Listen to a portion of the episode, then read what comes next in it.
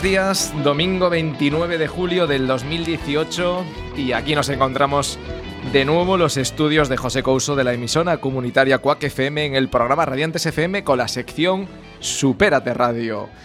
Como sabéis, mi nombre es Javier Rivas, emprendedor apasionado del desarrollo personal y tenemos de la otra parte de mi pantalla Aquí tengo a Manuel Paderne, que es un profesional en comunicación y ventas. Buenos días, Manuel. Buenos días, Javier. Hoy un día, un día animado desde que me he levantado, ¿eh? ya lo sabes. Ha sido un día movidito, pero eso es lo bueno, la alegría de estar aquí y un día lleno de pasión, lleno de alegría y, cómo no, para compartir lo mejor, el mayor valor que podemos compartir con nuestra comunidad, pues aquí estamos, en Quack FM, los estudios.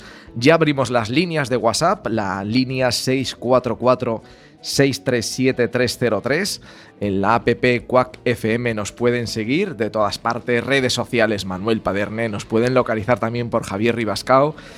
Y como sabéis, es un espacio que buscamos entregarte herramientas, ideas, eh, reflexiones, recursos para elevar tu estado personal y profesional a otro nivel. ¿Y de qué vamos a hablar hoy? Pues hoy hablaremos de valores personales, valores empresariales, de dinero, de libertad y muchas cosas. Tenemos un montón de sorpresas, Manuel.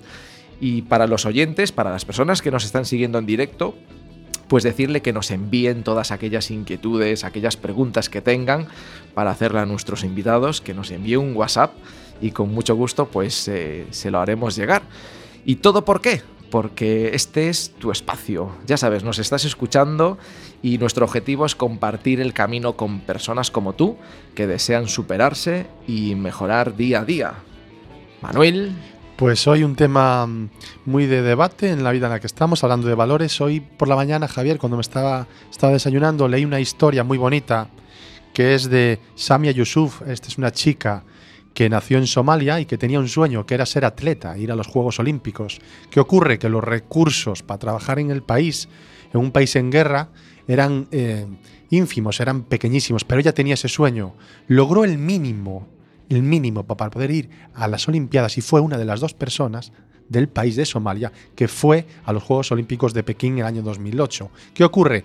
Quedó a 10 segundos del resto de atletas en una prueba de solo 200 metros lisos, pero el público, viendo el esfuerzo, el tesón, las ganas, le aplaudió.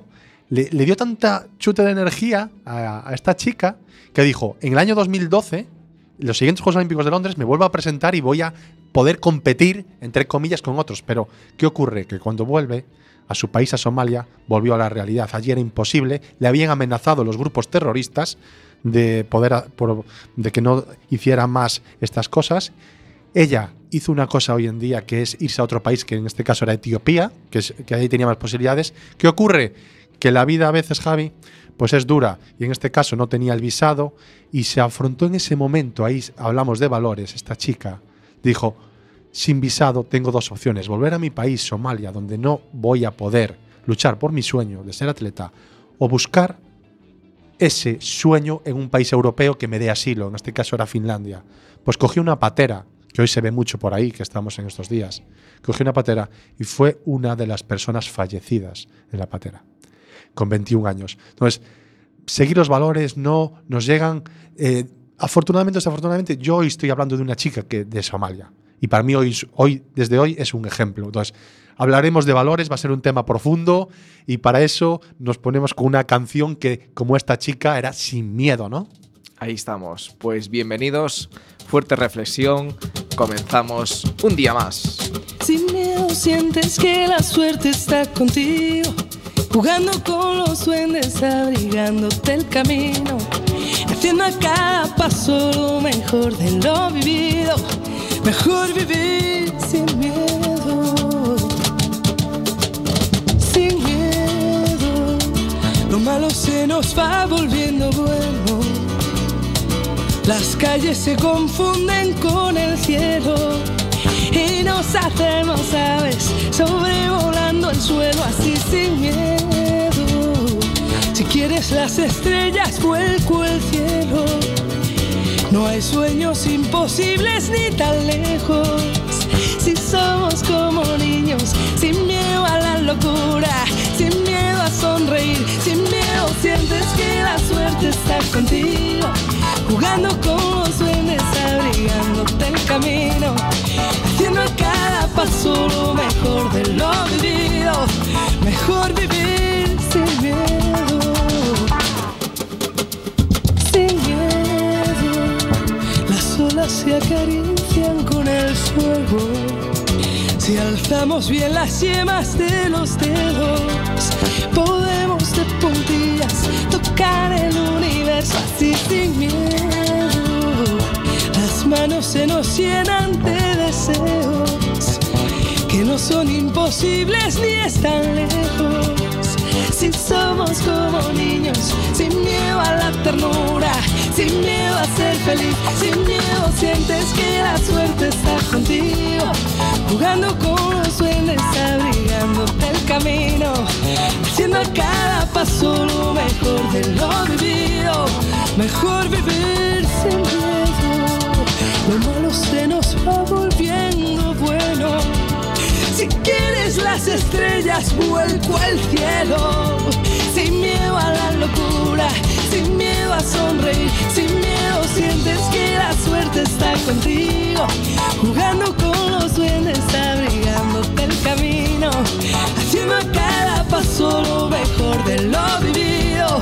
Mejor vivir sin miedo. Sí, sin miedo sientes que la suerte está contigo. Jugando con los duendes, abrigándote el camino. Haciendo a cada paso lo mejor de lo vivido. Mejor vivir sin miedo. Sin miedo, sin miedo sientes que la suerte está contigo.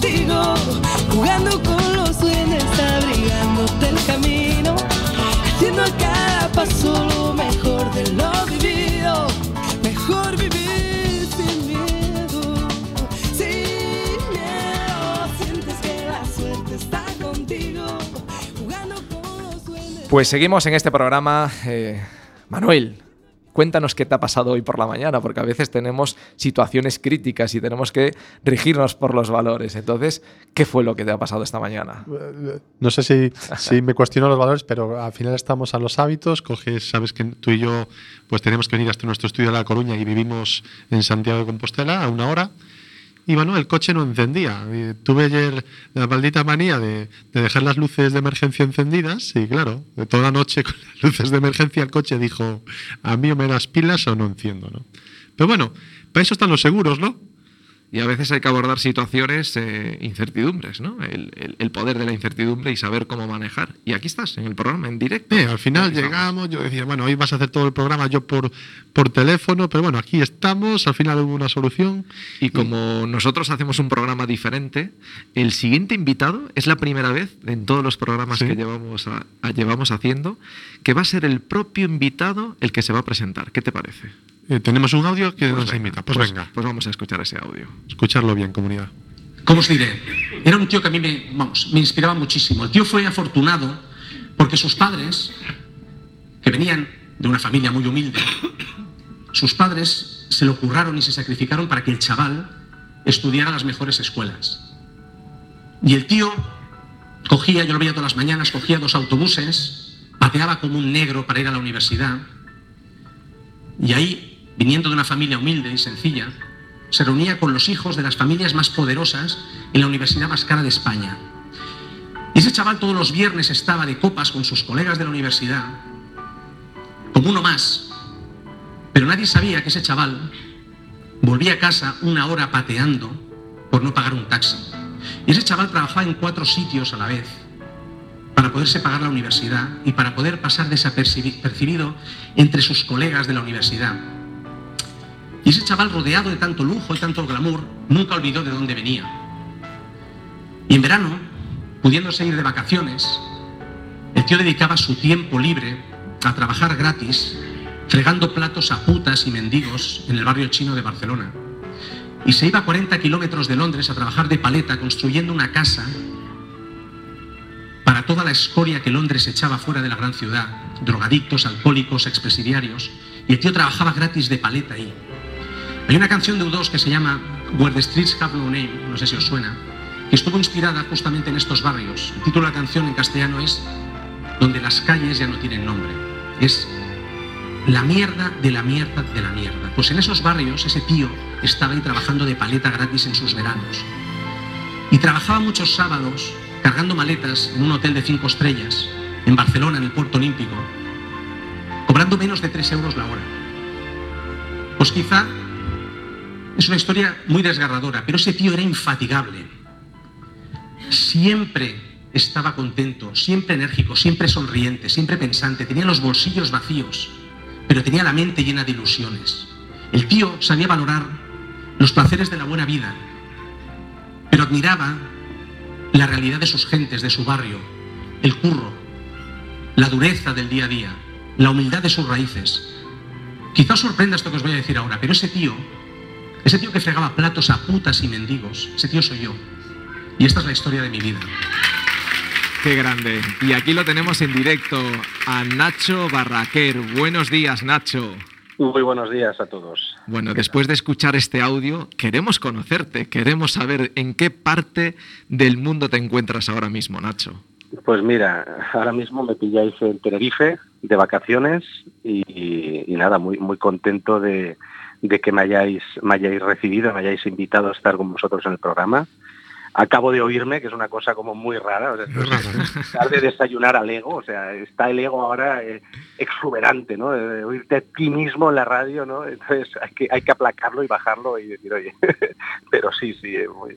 bueno, esa es la historia de mi vida, sin duda. Creo que en, ese audio decías que nunca te olvidas de dónde vienes, entonces se, se, aplaca así, sabiendo siempre de dónde vienes. Y Nacho, ¿de dónde vienes tú entonces? Lo has contado ahí en el audio, pero ¿de dónde vienes? ¿De dónde vengo? Eh, pues mira, yo vengo yo vengo de Barcelona, del barrio de Gracia, vengo de, unos abuelos pues eh, que sufrieron lo que no estaba escrito para, para tirar adelante. Sin ir más lejos, os, pongo anécdotas, que esto al final es lo que a la gente le cala más. ¿no? Yo puedo contar aquí mil historias, pero eh, una anécdota siempre te aterriza y te visualiza mucho la situación. ¿no? Pues, mi madre, por ejemplo, vivía en el barrio chino de Barcelona y vivían, bueno, vivían bastantes en la casa. Y hubo una época pues que la gente comenzaba a tener televisores en, sus, sus, casas y demás, ¿no? Y la vecina de al lado tenía un televisor. Entonces tú imagínate cómo fue la cosa que negociaron para hacer un agujero en la pared y poder ver la, la tele desde la casa de, mi madre, ¿no? Entonces estaban ahí turnos, turnos cada 5 o 10 minutos y ponían el ojo en la pared para ver la tele y entonces todos contentos, ¿no? Mi madre y mi, familia, bueno, mi familia podía ver la tele y la vecina, pues eso, ¿no? Hablando del ego, alimentaba el ego de ver que los vecinos tenían que turnarse mientras ella estaba en el, en el sofá viendo... ¿En qué año más o menos hablamos esto? ¿En 1950? Pues esto, mira, sería, de los años 60 y pico, eh, no, quizá un poquito antes, sobre los 60 más o menos. Caray. Entre la, sí, la posguerra, la posguerra dura, ¿no? Y, bueno, esto, es un ejemplo, ¿no? Pero, pero fíjate que, mis padres pues salieron adelante muy bien. Mi padre pues ya murió, pero acabó siendo un altísimo directivo de, la Caixa, del banco. Y mi madre pues había una trayectoria también profesional muy decente, ¿no? Y nos ha permitido pues a tres hijos estudiar en, bueno, pues en buenas universidades y, y llegar hasta donde he llegado, aunque es cierto que la mitad de la carrera me la he pagado con un crédito porque llegaron hasta donde llegaron, claro. Bueno, o sea que tienes bien claro que en la vida hay que esforzarse, esto hablaremos hoy, tienes ahí unos valores ya muy definidos y ya desde pequeño, ¿cuáles eran tus ilusiones? ¿Qué es lo que a ti te motivaba de pequeño? ¿Cuáles eran tus sueños? Pues mira, mis sueños de pequeño era, era ser un músico famoso. Era ser músico famoso porque yo era miope, era gordito, no ligaba ni a tiros y ya cuando comenzaba a tener un poco de, testosterona, pues eh, pensaba, tengo que ser músico porque los músicos ligan, ¿no? Y acabé siendo músico, pero, pero bueno, esto era un poco el sueño de, pequeño, ¿no? Tenía un grupo de música. ah, sí, pero eh, ¿cantas? ¿Qué, haces? En la... Yo toco la guitarra. La. Canto no, porque me cargo, me cargo el apartado del tiempo de las noticias. y, y en ese momento era un momento que em, eras músico y ligabas ya ahí. Bueno, eh, sí, ya un poquito más tarde, ¿no? Uno ya pues pega el estirón, se pone lentillas, tal. Luego ya, luego al final me di cuenta que lo que realmente enamoraba era la labia y la inteligencia, ¿no? Eh, por lo menos a ciertas edades, ¿no? Con lo cual dejé la guitarra y me dediqué a darle al pico, que era lo que, lo que, lo que rentabilizaba bien, ¿no? O sea que, bueno, eres directivo empresario y una de las partes que hoy te apasiona y que entonces veo que ya te apasiona es darle al pico, es decir, eres muy buen comunicador, ¿no? Eso es algo que te gusta. Bueno, el decir si es un buen comunicador. Lo digo yo, por eso te he llamado. si no hubiera sido buen comunicador, a través hoy de las nuevas tecnologías, ¿verdad, Javi? No hubiéramos visto vídeos de él, no hubiéramos visto cosas y no te hubiéramos llamado, porque entre tú y yo no conocemos a toda la gente que vive en Barcelona. pues es porque algo has hecho bien. Sí, sí. Te lo, te, bueno, lo agradezco muchísimo, pues que me, me decir que soy un buen comunicador. De hecho, un poco la, historia de mi vida profesional va, por ahí, ¿no? En el sentido que, mm, bueno, yo ya hace ya unos 10 años más o menos que estoy en la, con algún parón en medio, pero de dirección, en la Dirección General de Empresas, pero a mí lo que realmente me gustaba siempre era comunicar, es decir, cuando llegaba las convenciones, pues salir y explicar los proyectos, explicar cómo hemos cerrado el año, los objetivos de ventas, etcétera, ¿no? Siempre me ha gustado, me ha gustado el, comunicar. De hecho, cuando dice, no, ¿qué te llevarías a una isla desierta, no? O sea, me llevaría a mi barrio, ¿no? Porque si no, ¿qué hago? No? Solo no sé, qué haría, ¿no? Pero sí, sí, comunicar es una cosa que me gusta, me gusta, siempre me ha gustado. De todas maneras, en tu página web eh, hay que pensar que, bueno, tiene, hay varios vídeos. Hay uno que me sorprendió mucho en YouTube, que fue en tu boda, que hiciste el rosco. Es, que, es que eres súper... A ver, hay que decir, eres directivo, eres cercano, pero eres súper cachondo. O sea, eres, comunicas bien, llegas, eres simpático. Y yo cuando vi ese, ese vídeo dije, este es un fenómeno, pero... en, en, la comunicación hay que, hay que inspirar, pero también hay que divertir, es la experiencia. Entonces, ¿de qué iba eso de Rosco? A ver, ¿cómo se te ocurrió? Mira, voy, al rosco, ¿eh? pero antes de ir al rosco, permitirme un inciso porque hoy voy muy en línea de lo que acabáis de comentar. Eh, yo sigo a muchos comunicadores en España, no voy a decir nombres, pero yo sigo a muchísimos y hay algo que realmente me falta, ¿no? Y es ese nicho que espero, quizá más adelante, ahora no estoy tan metido en esto, pero en unos años espero meterme más de lleno en el tema de la comunicación y me gustaría ocupar ese nicho, ese nicho de, le llaman en, el mundo de empresa, el nicho de mercado, ¿no? Ese espacio que nadie está cubriendo, ¿no? Que hay una oportunidad. Yo creo que el nicho de mercado del mundo hispano, ya no hablo de España, del mundo hispano en, en el tema de la comunicación, es que no hay nadie no hay nadie que diga las cosas por su nombre. No hay nadie que diga un taco. O sea, yo hace poco estaba, estaba haciendo un, discurso voluntario, porque estaba invitado en un, evento que montaba un, business club, bueno, un, grupo de negocios al que pertenezco, y lo hice voluntario. Y estaban delante mío por los CEOs más importantes de España. Estaba Alibaba, Amazon, Ford, o sea, estaba la plana mayor en el Palace, en el antiguo Ritz de Barcelona, y yo dije un cojones ahí delante de todo el mundo, y dije cuatro tacos bien dichos, pero es que no pasa nada. O sea, hay, que desmelenarse. Es cierto que yo vengo de donde vengo, pero las cosas hay que llamarlas por su nombre y hay que tener sentido del humor. Hay que ser transgresor y sentido del humor. Entonces yo me aburro últimamente mucho viendo a los comunicadores porque son políticamente correctos. Porque al final, ser políticamente correcto lo que hace es tener mucho público porque, bueno, ya lo vemos en la política, ¿no? Intentar no salirte mucho de la línea central, pues es un coladero, un coladero de votos que te comes, ¿no? si te pasas, pues arriesgas, ¿no? Entonces, ahí es el, tema, ¿no? Entonces, ¿eso es ir eh, afín a tus valores o no? Es claro, cuando uno eh, dice lo que piensa, aunque no sea políticamente correcto, está siguiendo, en teoría, sus valores, ¿no? y lo suelta y le queda bien. No, pero yo, mezclo mucho lo, transgresor, lo políticamente incorrecto y, el sentido del humor es clave. O sea, el sentido del humor oxigena el oxígeno, ah, el oxígeno, el oxígeno, sí, desde luego lo oxigena. Oxigena al cerebro y es, y es importante. Y respecto al rosco que me decías, pues bueno, mira, quise hacer una cosa divertida. Eso fue un vídeo que además es que está cortado. Fue un vídeo que duró 36 minutos de memoria, que yo hablaba conmigo mismo, me grabé conmigo mismo hablando, entonces primero fue el rosco, luego contaba un chiste conmigo mismo, eh, hablaba, mi mujer no tenía ni idea, de repente se planta ahí y aparezco yo en el escenario y me tiro más de media hora hablando de memoria conmigo mismo, pues era una cosa que la estuve ensayando en, el baño, a escondidas, cuando mi mujer iba, iba a comprar y salía con las amigas, cualquier cosa yo me escondía y me ponía ahí a practicar, estuvo divertido. Bueno, y entonces si eres tan transgresor, vamos a escuchar alguna, alguna anécdota tuya que, que tenga pizca, que tenga humor. Eh, me comentabas el otro día que, bueno, te preguntaba cuál era tu punto de inflexión donde veías que tenías tu sueño y me comentabas algo de calzoncillos. ¿No te acuerdas? Bueno, hombre, sí, sí, yo la cuento, no sé qué me estará escuchando, pero bueno, ahí vamos, ¿no? a ver, yo un poco la, pregunta que era, bueno, ¿y cuándo te diste cuenta, ¿no? Que te, te gusta comunicar y tal, ¿no? Bueno, yo por allá, por el año 2003 más o menos, entré en, Antonio Puig a trabajar en una empresa, pues lo que no conozcas, un grupo muy grande de perfumes y cosmética y demás, y tienen muchas marcas, ¿no? Entonces yo entré en marketing y además entré, entré como un product manager que se llama, o jefe de producto de maquillaje de, mujeres, de una marca de maquillaje de mujeres. Y además la manera de entrar fue muy divertida porque me planté en el Departamento de Recursos Humanos un viernes por la tarde, una cagada de, gaviota o de paloma, no sé, era inmensa, se me cagó en el traje cuando estaba cruzando la calle. Eso te dio suerte, te dio suerte, muy bien. Claro, claro, por eso entré. Entonces llegué ahí y dije, vengo a ver al director de recursos humanos. Y dijo, será directora, digo, directora, digo, he quedado con ella, digo, bueno, más o menos, era mentira, ¿no?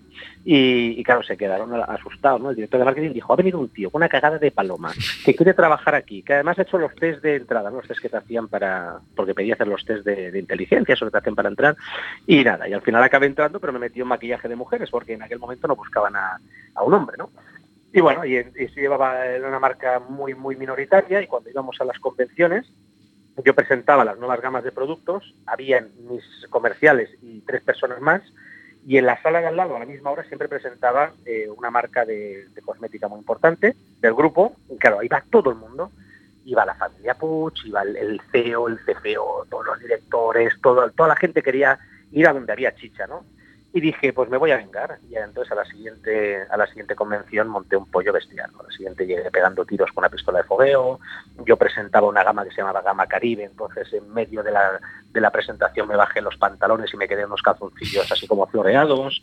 Eh, claro, la gente no daba crédito, ¿no? O sea, yo un escenario con, en, gallumbos, el pantalón bajado que no podía andar porque me podía tropezar y caer, con corbata y gemelos. ¿Pero cuál era tu objetivo haciendo eso? Mi objetivo es que cuando acabó la, presentación todo el mundo dijo, este tío está zumbado, este, ¿habéis visto este barraquer? Este está como... Y a la siguiente reunión, porque esto era cada seis meses, estaba todo el mundo en la mía y no había nadie en la de cosmética, en la, la importante, ¿no? Y ahí pues a partir de ahí me tenía que mejorar, porque cada reunión querían más guerra, querían más show, ¿no? Y ahí me di cuenta que la comunicación era un gancho muy importante para la comunicación del show, ¿no? Para atraer a la, audiencia. Pero bueno, ¿recomiendas a todo el mundo hacer ese tipo de show? No, no, por favor, no. Eso con, un, degenerado en España. No, no, eso es en www.nachobarraquer.com. Solo, solo si alguien quiere divertirse, porque si, salimos de aquí hoy, Javi, que le dice a la comunidad, qué guay, hoy voy a ser transgresor y voy a, decirle a mi jefe no sé qué, le voy a tirar de la oreja. Y yo, aquí no hemos dicho eso. No, no, no, por Dios. No, lo prueben en sus casas, por favor pero sí ser uno mismo, vale. vale. Y decir lo que pensamos. Sin duda, siempre, siempre. Hay que ser auténtico. Pues para eso. Mejor es el, ser auténtico, genuino. Para eso vamos a poner un audio ahora y queremos que toda la comunidad lo escuche y tú también lo escuches. Perfecto. Gracias. Los zapatos de papá, mamá, hermanos y hasta del abuelo. Y hoy más que nunca hay que seguir haciéndolo. Porque al ponernos en los zapatos de otras personas, nos entendemos mejor. Ponernos en los zapatos de otras personas nos acerca a ellos. Dejamos atrás los prejuicios. Cuando nos ponemos en los zapatos de otras personas, mejora nuestra convivencia y nos beneficiamos todos. ¿Pensar en los demás nos beneficia a ti? ¿A mí? A todos. ¿Tienes el valor o te vale? Entonces ponernos en los zapatos de los demás. ¿Qué opinas ahí, eh, Nacho, del tema de los valores, de la parte de atrás, la antesala y lo que se estaba haciendo ahora mismo a nivel personal y empresarial, que tú lo puedes derivar ahí directamente?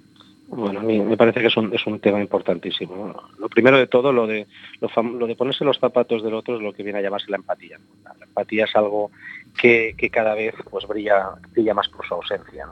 Estamos viviendo una sociedad, a mí me preocupa, ¿eh? y, no, quiero hacer el típico, yo tengo 39 años, no quiero hacer el discurso del abuelo cebolleta, de, que todo va mal, de que en mi vida, cuando yo era joven, o sea, no, yo soy consciente que los tiempos evolucionan y nos adaptamos pero sí que yo creo que estamos ante una crisis de valores muy grande. De hecho, en, este discurso voluntario que hice el, 15 de junio, pues me quejaba mucho ante los mayores directivos de España, me quejaba de que no estamos creando una sociedad con unos valores decentes. Y respecto a los valores y respecto a la empatía, porque al final es una cosa que va ligada con la otra, ¿no? La empatía es, importantísima para, para entender y para respetar al prójimo, ¿no? Es un fundamento de, los valores, ¿no? Entonces yo creo que aquí hay que separarlo en dos partes. Está, por un lado la, crisis de valores que yo entiendo que existe en la sociedad y luego hablaría más bien de los cambios de valores que hay en el mundo de las empresas, ¿no? Si os parece, os, doy un poco mi opinión ¿eh? de, cómo yo veo las cosas. Queremos escucharlo. a nivel personal, o sea, la sociedad, yo cada día estoy más asustado. Soy una persona que me gusta mucho pues, leer la prensa, además la leo de todos los lados, desde la derecha hasta la izquierda eh, y de todos, de todos los rangos, y me encanta documentarme y demás. Entonces yo estoy aterrado de ver que, que las primeras noticias realmente son cosas banales. ¿Alguien sabe quién ha sido el último tío que ha ganado el premio Nobel? Yo no lo sé, ¿eh? hago la pregunta abierta, pero seguro de la gente que nos está escuchando, no creo que haya nadie que lo sepa, a lo mejor alguno, algún, alguno, algún iluminado, oye, bravo por él, ¿no? O, nos hemos preguntado alguna vez, hostia, ¿cuál ha sido el último avance respecto al cáncer, ¿no? Que es nuestro mayor enemigo a día de hoy en la sociedad moderna. No lo sabemos, eso sí, sabemos lo último que ha hecho Puigdemont, sabemos lo que ha hecho Putin, chorradas de estas que realmente no nos afectan nuestras vidas, está todo el día lleno. Entonces estamos viendo una serie de noticias que es para que realmente no, no suben el intelecto, ¿no? simplemente crea confrontación y confrontación. Y, de ahí tenemos pues una juventud que a mí me aterra, porque fíjate, tú antes, yo tengo 39 años, eh, supongo que hay mucha gente que está en nuestra quinta, 5 o 10 abajo, 10 arriba, ¿no? Cuando éramos jóvenes, ¿qué eran los valores para nosotros? Pues era tener una familia, eh, crear, cultivar, hacer algo de bien para la sociedad, ¿no? Hoy en día, tú quieres ser un tío conocido, hostia, lo tienes muy fácil. Metes un, gato en el microondas, pero esto, está pasando, ¿eh? quiero decir, no me lo estoy inventando yo. El gato lo metió en un microondas. Ese tío tenía 200.000 visitas en YouTube. De ahí ya estaba cobrando de publicidad, ¿no? O metes a tu suegra a la lavadora. O sea, puedes hacer un montón de, de cosas inútiles que te hacen famoso en 24 horas. Pero claro, la diferencia entre ser famoso y, tener valores ya se ha desvinculado de todo. No sé si me estoy explicando. ¿no? Estás explicando eh, perfectamente, estás identificando un problema. Por eso eh, yo, he, eh, pues Javi y yo hemos pensado en ti, porque sí que te metes de lleno, no eres. Entonces, es lo que nos gusta. Pues, identificando ese problema, las personas se preguntarán: si yo tengo unos valores, em, ¿tienen sentido? ¿Me, van a servir seguir mis valores para esos valores de respeto, de empatía? ¿Me van a servir para progresar hoy en esta sociedad que vivimos? No. ¿Tú cuál es la solución que ves para.? Ah, mira, yo creo, yo creo que al final tienes, tienes dos opciones. Al final tienes, tienes dos opciones de decir, oye, eh, yo qué quiero en la vida. O sea, yo quiero ser una persona que se vaya a dormir tranquilo, que vaya acorde con lo que piensa y que tenga un cierto éxito. Yo creo que los valores son fundamentales. ¿Quieres ser un cantamañanas, un tío famosillo del, 2 para el 4, que al final te cargarás un año y medio dinero pues de clics, de publicidad en redes sociales y tal? Pues haz cualquier animalada. El caranchoa me viene a la mente ahora, o esas chorradas que hemos tenido que ver. Esto es por donde la, juventud hoy se está yendo. O sea, realmente sus ídolos, sus ídolos son esta gente. O sea, yo esta mañana estaba escuchando a Leonard Cohen, por ejemplo. no sé si os gusta, a es un, es un cantautor que me parece alucinante. Leonard Cohen es un tío que le enseñaron, tuvo un profesor en, creo que era en el barrio, en Salamanca o en Sevilla, tuvo un profesor de guitarra que le enseñó, le estaba enseñando pues, los acordes y ese tío se suicidó. Y un día fue a clase y no estaba, y no estaba, y no estaba, y preguntó, oye, ¿dónde está mi profesor? Pues el profesor se había suicidado y le había enseñado creo que seis acordes. Y Leonard Cohen se tiró toda la vida haciendo todas sus canciones con esos seis acordes. Y fijaros las canciones que ha hecho. O sea, me vienen a la mente maravillosas y gloriosas canciones. Este tío ha ganado todos los premios del mundo. Esto eran valores. un tío que me enseñó clases de guitarra y se murió, ah, se suicidó, ¿eh? Al sexto acorde yo he hecho toda la carrera con los seis acordes. Esos son valores. Y hoy tienes un tío que se llama Baltonic, que dice salir a la calle y pegarle un tiro a un puto guardia civil. Y este tío es Dios para las gentes, para, muchos jóvenes. O sea, ¿dónde están los valores? No sé si me explico. Estoy poniendo ejemplos para aterrizar a la gente, ¿eh? porque no me gusta divagar. A mí me gusta ir al grano, poner ejemplos del día de hoy. ¿no? Es acojonante. O sea, lo que estamos viendo es acojonante. Pero respecto a tu pregunta, yo creo que todos debemos mantener una línea de, valores, porque al final esto siempre te llevará lejos.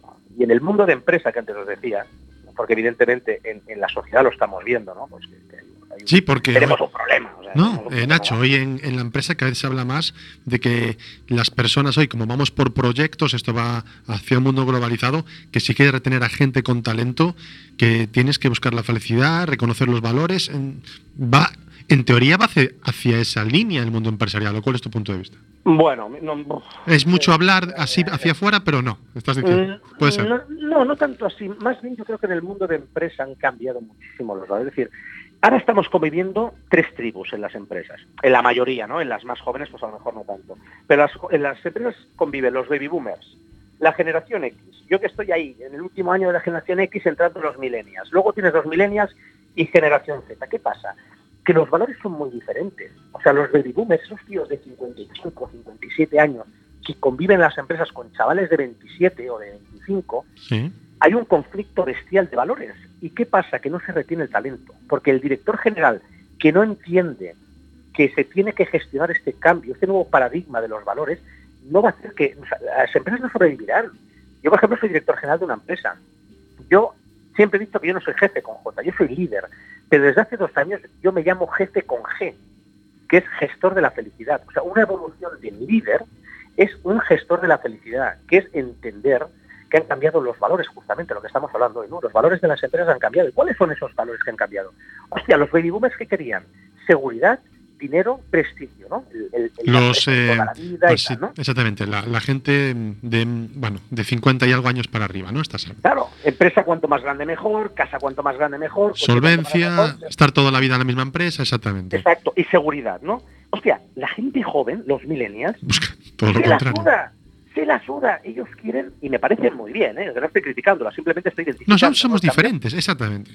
Quieren felicidad quieren flexibilidad, quieren trabajar desde casa si se puede, quieren tener una vida de 8, 8 y 8, 8 descanso, 8 familia, hobbies, etcétera, 8 currar. El baby boomer es del que estaba 12 y 14 horas en la empresa. Bueno, lo hemos visto en el, en el Cuéntame y en un montón de series de esa época, ¿no? Llegaban a las 11 de la noche a casa, no conocían a los hijos, eh, bueno, pues eh, era, el mundo ha cambiado. ¿Qué pasa? Que a día de hoy cuando los juntas en una misma empresa, en un, en un mismo campo de fútbol, estos baby boomers se quedan alucinados, dicen, pero estos tíos, que de repente rotan, una rotación altísima, ¿no? Si no consigues hacerlos felices, se van, ¿no? Pero, pero ¿qué se piensan? Pero que la vida es tan fácil. Hostia, es que les da igual. Y además es que no, no, consigues retener el talento si no los haces felices. Porque, mira, os pongo un, ejemplo muy, muy sencillo. En Barcelona hay una empresa de juegos de, bueno, aplicaciones de juegos, ¿vale? Para no dar publicidad, de, de móvil. Yo he ido a esa, a esa, oficina varias veces porque trabaja un amigo mío. En esa empresa tienen, han puesto un gimnasio para los empleados tiene una sala con 7, 8 loros, loros gigantes. Un zoológico ahí. Y una sala con PlayStation. Tienen todo de PlayStation, pantallas de esas gigantes, para que cuando se aburren van a jugar a los videojuegos. Tienen futbolines, billares, un mueble bar. Estoy hablando de una oficina de una empresa, que no estoy hablando de, la casa de un, de un millonetis o del, dueño de Playboy. O sea, que estoy hablando de una empresa seria que está en Barcelona, que a lo mejor cualquier de estos cotiza. Yo estaba ahí y dices, ¿pero qué cojones hacéis? Pero ¿esto qué es? Esto es Disney World. Y lo tienen muy claro porque hacen eso. Hacen eso porque sus empleados son millennials. Es gente joven que está programando, haciendo código, código, código para hacer aplicaciones de juegos móviles. ¿Qué pasa? Que todos estos tíos se los rifan. Un montón de empresas se los rifan. Gente que dice, hostia, quiero que me hagas un juego, o sea, un Candy Crush, sin ir más lejos. Te hacen multimillonario. Y es simplemente una aplicación, es un juego. Esta gente la única manera de retenerlos no es con dinero. Yo he visto gente de esta que les dicen, oye, eh, estás ganando, hablo en números rápidos, ¿eh? estás ganando 100.000 euros al año, vale, yo te pago 250.000. ¿Y sabes cuál es la pregunta que te hacen? ¿El viernes tengo tarde libre? Oye, desgraciado, que te estoy pagando 250.000. no, me hables, no me hables si tienes la tarde el viernes libre. Oye, ocurre tres años y luego ya tendrás mucho tiempo la tarde del sí, viernes. Sí, pero la, mentalidad va por, por, esa línea, estoy, estoy muy de acuerdo. Entonces, em, ¿qué herramientas o qué acciones estás haciendo tú relacionada con valores que, que nos puedas contar? A ver, yo, a ver, yo siempre he dicho una máxima, además la, creo que fue el otro día que hacía cuatro años que me hice una entrevista a La Vanguardia y al poco en, cinco días, que yo siempre defendía en esas dos entrevistas que yo veo el organigrama de una empresa inverso, ¿no? O sea, yo estoy abajo de todo. Yo sirvo mis cargos intermedios y mis cargos intermedios sirven a las personas que están al pie del cañón con los clientes. Es decir, los valores tienen que ir al revés de lo que has pensado. El jefe antiguo, eso es una figura que no sirve. Tú tienes que ser una persona que aporte valor. Entonces, el primer valor que tiene que haber en una sociedad empresarial, en una empresa, es que el jefe o el líder o el director general es el que sirve a los demás, es el que tiene que dar ejemplo, es el que tiene que decir, oye, vamos por aquí, vamos por allá. Luego, valores para conseguir retener el talento ya de hoy. Motivación y formación. O sea, ¿cuántas empresas no motivan ni forman a sus equipos? Y esto comencé a hacerlo mucho. Concursos de Navidad. Pues a ver, quien consiga esto y tal, no sé cuántos. Concurso de Semana Santa, no sé qué. Entonces la gente se motiva, se involucra.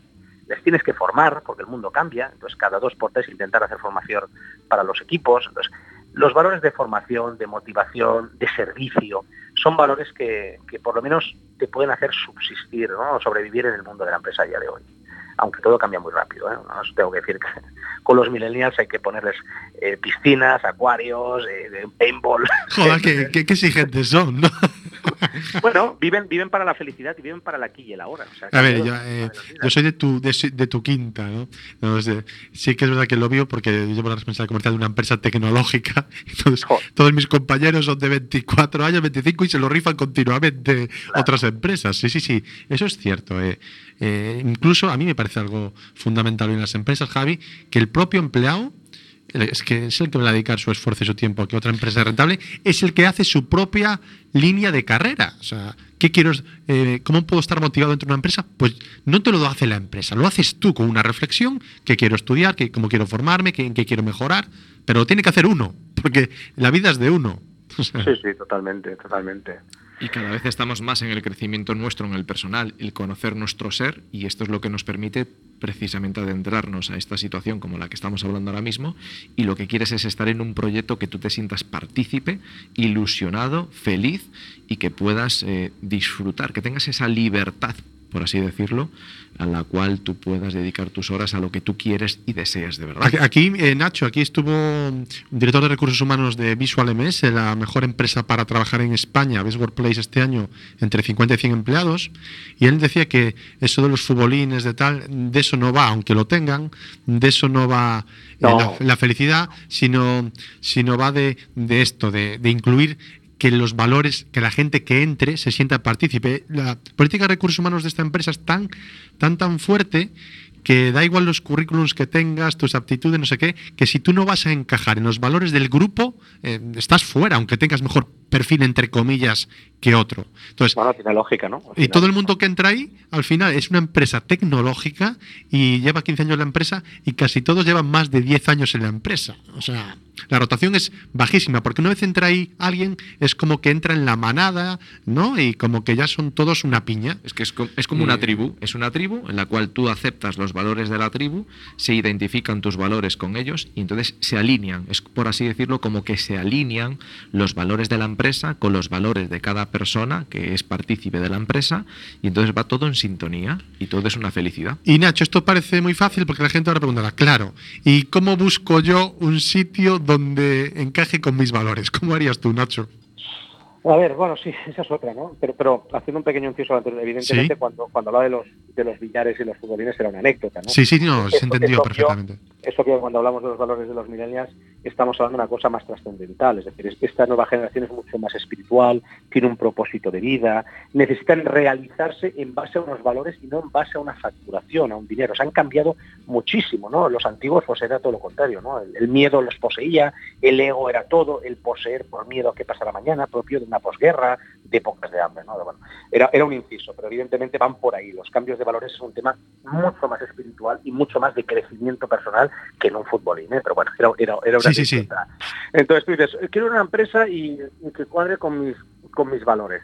A ver, esto es complicado, porque ¿cuántas empresas hay en el mundo? Yo creo que si tengo que recomendar a alguien que está buscando trabajo y decir, oye, em, quiero encontrar una empresa en la que yo me sienta cómodo, que es que además, yo creo que lo primero que hay que hacer es acotar, ¿no? Hay que filtrar mucho. A ver, ¿tú en qué eres bueno? Pues mira, yo soy bueno, por decir algo, en ventas, vale, perfecto. ¿Pero ventas de qué? Pues a mí me gustan estos sectores. Y uno mismo en su casita con un papel va cogiendo, vale, estos sectores, este, este país, porque dice, no, yo quiero, yo soy de Cáceres y yo quiero trabajar en Cáceres y no me quiero mover. Pues muy bien, pues tú buscas en Cáceres, ¿no? Pues yo soy de Puerto Rico, pues Puerto Rico, ¿no? A mí me da igual, yo todo el mundo, perfecto. Entonces tú tienes que acotar un poco los filtros y cuando llegas un poco al núcleo duro, yo creo que lo ideal, lo ideal es moverse mucho por LinkedIn. O sea, la famosa aplicación de LinkedIn va a ser el futuro de la búsqueda de trabajos. O sea, eh, todo va a ir por ahí. Creerme que de aquí cinco años yo creo que no van a existir ni entrevistas de trabajo, van a ser todas por LinkedIn con un Skype rápido y si funciona ya te verán eh, presencialmente, porque LinkedIn lo que tiene mucho son palabras clave.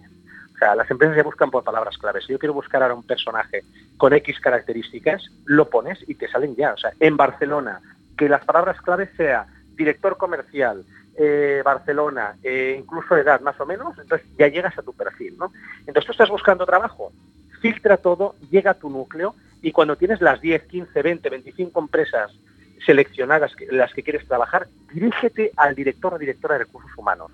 ¿Cómo lo haces eso? LinkedIn es muy sencillo. Pones director de recursos humanos de Pepito te sale. Si lo tienes de, de, contacto directo es muy fácil. Si no, no pasa nada. Normalmente les puedes enviar una invitación de amigo y le añades una nota. Y en esa nota le dices, oye, mira, pues me gustaría poder hablar y tal, no sé qué. Y yo creo que los valores quien te los va a decir siempre, y ahora me lo habéis confirmado que viene un invitado, es el director o directora de recursos humanos. Son los que marcan la estrategia de, valores de una empresa. Si cuajan con lo que tú quieres, oye, pues intenta venderte bien, intenta esperar una oportunidad o directamente accede a un puesto de trabajo. Si quieres ir por la puerta de atrás, más sencillo aún. Busca empleados que estén en esa empresa, los contactas por LinkedIn, que es muy sencillo, y dices, oye, ¿me podrías decir, estás feliz en la empresa? Eh, ¿Qué me puedes decir de los valores? Etcétera. Y tú un poco te vas informando por la puerta de atrás respecto a los valores, ¿eh? que era vuestra pregunta, saber cómo identificarlos en una empresa. No, sí, lo has, lo has, has dado el clavo, que es el objetivo SMART, específico, medible, alcanzable, claro. realista y en un tiempo. Al final no es lo mismo decir quiero ser feliz que soy feliz pues jugando a las cartas con mi madre, que soy al final cuando uno más se define y más concreta, más llega a su objetivo. Es, es así. Primero identificarse uno mismo, tenerlo claro uno mismo, para luego buscar lo que quieres fuera. Sí, sí, sin duda. Pero es que además yo creo que hay un error que tenemos en la sociedad muy grande, que es pensar que la felicidad es una cosa que tienes que conseguirla. Es que la felicidad es un modus vivendi. Es decir, yo puedo ser feliz comiendo pipas. O sea, simplemente tengo que sentir la tranquilidad, que estoy aquí, que tengo un propósito de vida, que quiero hacer algo interesante, que tengo familia, que tengo amigos, que no me pasa nada, que no estoy muriéndome, que no estoy en un hospital. Y luego hay muchas cosas que mejorar. No quiero hacer aquí un, un canto a, a, la alegría, ¿no? Ni me, ni me, he fumado en ninguna hierba extraña. Pero me entendéis por dónde voy. La felicidad es un camino, es un... Es un, es un es bueno, un eh, ya que eres comunicador, que estamos haciendo una reflexión muy profunda y eres transgresor, eh, habla de esto con una historia que, que nos divierta. Venga, te pongo así el reto, a ver qué... Lo acabo que de hable de, de una historia que de una historia que, que, habla de felicidad, que hable de valores, que hable de creencias, una historia que te guste mucho contar, a tu disposición aquí. En el... Bueno, me, me, pones ahí. Te pongo un reto, pero tú no eres, no te gusta. Sí, hombre, sí. Bueno, pues. Ni, ni, ni, bueno, algo de, de, felicidad. Eh, no, bueno, una historia puedo, que, que, muestre. Yo, yo, puedo contar una historia real, ¿no? Exactamente, no sé cuánto, sí, no sé sí. divertida sea, ¿no? Pero yo os voy a contar una historia real. Eh, en el año 2000, 2012, y esto no estaba, no estaba preparado, ¿eh? para la gente que nos escuche, me habéis pillado ahí. No, te acabo de pillar. Ah, yo, por, por, historias tengo, tengo, muchísimas, ¿no? Pero yo creo que esta es importante eh, si vamos a hablar de valores. Yo en el año 2012 me arruiné. Me arruiné completamente. O sea, me arruiné al punto de tener cero euros en la cuenta. Claro, eh, tú pasas de tenerlo todo, porque yo era un alto directivo, me ganaba muy bien la vida, eh, no os voy a decir las aberraciones de lo que me podía gastar una noche de, fiesta, pero bueno, era un mundo que vivía de lo material, ¿no? Un mundo sin valores, justamente. Un día, pues mira, las cosas cambian, comienzo a emprender, monto unos negocios en Rumanía, pues yo estuve viviendo cinco años por, en Bucarest, y, luego monté un negocio en el que un tipo pues me robó todo. Me robó todo es levantarse un día y decir, este tío está en paraíso desconocido, me ha robado casi 70.000 euros, y me queda X para sobrevivir. Año 2012 en España no había trabajo, os podéis imaginar, me toca volver de Rumanía a España, en España no hay trabajo y me quedo completamente arruinado. O sea, no es divertido la historia, pero lo que viene ahora sí que lo es. ¿no? Bueno, divertido no, es una, una enseñanza. ¿no? Pues imagínate que yo estoy a cero, voy en bicicleta, yo me movía en bicicleta en esos días. Yo a los 25 años tuve la suerte de comprarme un Porsche tenía un Porsche en casa de mi madre aparcado con las ruedas desinfladas, la batería gastada, un dedo de polvo y yo iba en bicicleta porque no tenía dinero ni siquiera para cambiar la batería al coche. O sea, imaginaros la, las, las, las, las, paradojas de la vida, ¿no? De ir en bicicleta y tener un coche que no podía ni moverlo. ¿Qué pasó ahí? Que me di cuenta que no haber tenido los valores suficientes para apreciar las cosas bonitas que te pasan en la vida, la vida te las quita. Cuando a mí me iba todo muy bien, yo no sabía levantar, levantarme por la mañana y decir, gracias, universo, gracias, Dios, a quien tú quieras, cada uno tiene a quien rezar o a quien orar, ¿no? O sea, gracias. Yo no lo hacía, no lo hacía. ¿Y qué pasa? Que cuando tú a la vida no le das una energía, una frecuencia vibratoria de decir, oye, gracias por lo que me estás dando, llega un día y te lo quita. Y a partir de entonces comencé a meterme muy de lleno en la espiritualidad, comencé a meditar, comencé a leer, comencé a tener valores mucho más cerrados. Fijaros que lo que es la vida, ¿eh? A la que me agarré unos valores realmente de bondad, de amor, de generosidad, todo me fue de coña. Todo me ha ido fantástico. Cuando me fui metiendo en los valores materiales, ¿no? de, posesión, de, de, disfrute, del hedonismo puro y duro, llega un día que la vida te pega una hostia, pero tremenda. O sea, yo he llegado a tener miedo de quedarme en la calle, con eso os lo digo todo.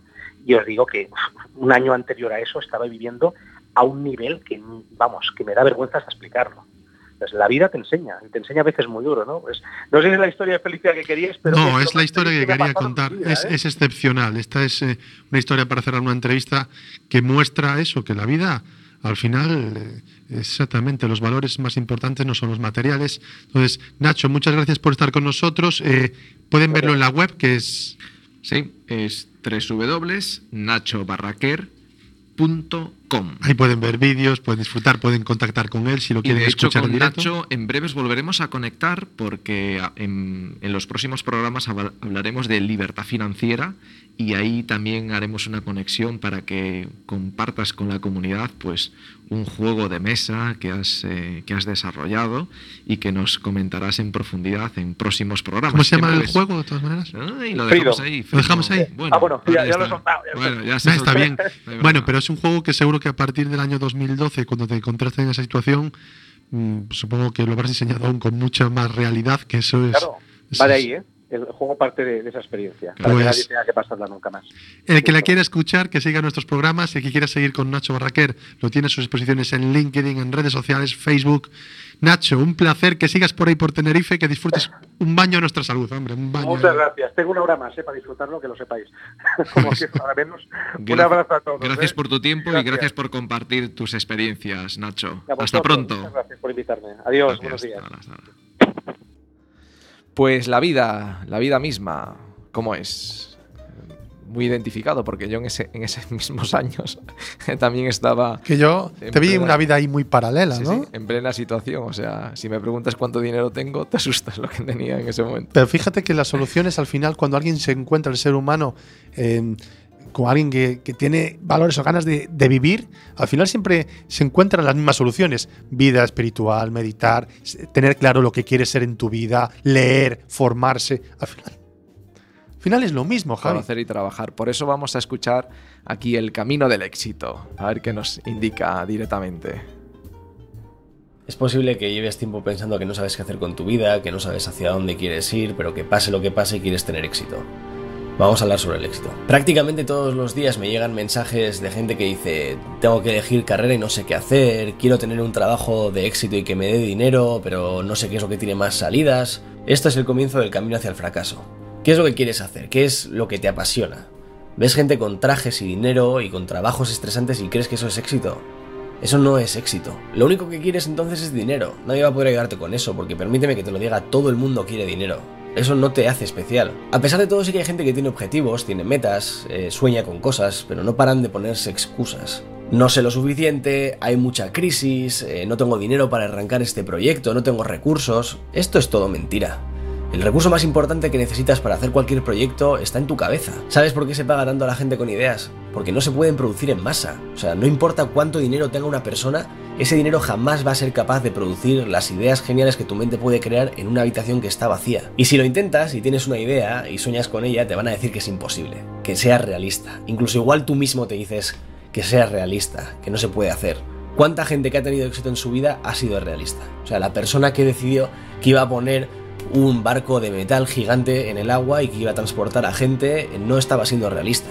La persona que inventó Internet, eh, un medio de comunicación que conecta de forma invisible a todas las personas del mundo, no estaba siendo realista. ¿Por qué querría alguien ser realista? Si en el momento en que desechas tu idea y abres la puerta a ese ser realista, estás aceptando y haciendo posible que esa idea de imposibilidad se cumpla. Pero bueno, tampoco te engañes pensando que el éxito es solo una idea o solo un sueño. Alguien muy sabio dijo una vez que el éxito es un 1% de inspiración y un 99% de transpiración, es decir, de esfuerzo. Esto viene a decir en otras palabras que el trabajo duro vence al talento cuando el talento no se está esforzando. Existe un defecto generalizado y es el de no saber diferenciar entre talento y habilidad. El talento es algo con lo que nacemos. La habilidad es algo que se crea con determinación y con horas y horas de dedicación a lo mismo. Y no importa cuánto talento tengas, tu talento te va a fallar como no trabajes en tus habilidades. Hay muchísima gente genial que se acomoda en ese talento y no tiene éxito en un campo, porque eso no es suficiente.